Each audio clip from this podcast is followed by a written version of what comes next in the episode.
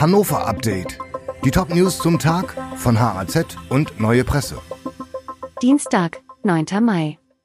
Mordanklage nach Tod eines Vierjährigen in Basinghausen.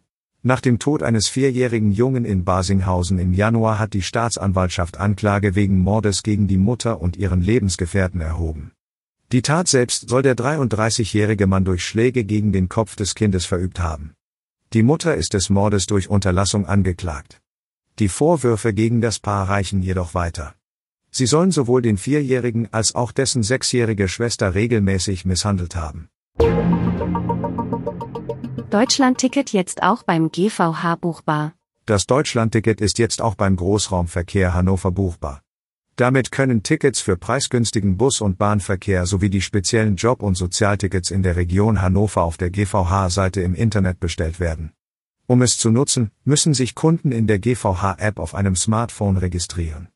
Bisher war die Bestellung als Folge des Hackerangriffs auf die Östra in Hannover nicht möglich. Unterrichtsausfall ist in Niedersachsen die Regel. An Niedersachsens Schulen ist Unterrichtsausfall eher die Regel als eine Ausnahme.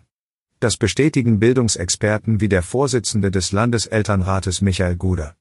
Auch eine stichprobenartige Erhebung kommt zu dem Ergebnis. Demnach gibt es Stundenausfälle oder Vertretungsstunden an zwei von drei Schultagen. Das Kultusministerium weist jedoch darauf hin, dass der Pflichtunterricht an den Schulen mehr als abgedeckt sei und noch Raum für Zusatzprojekte lasse. Das Listermeile-Fest fällt auch 2023 aus. Das Listermeile-Fest in Hannover fällt im vierten Jahr in Folge aus. Die Organisatoren des beliebten Straßenfests im Juni haben die neuerliche Absage bekannt gegeben. Der Grund besteht darin, dass Sponsoren das Fest nicht ausreichend unterstützen können. Die Hoffnungen liegen jetzt auf dem nächsten Jahr. Für 2024 gebe es schon viele positive Signale von möglichen Sponsoren, erklärten die Organisatoren.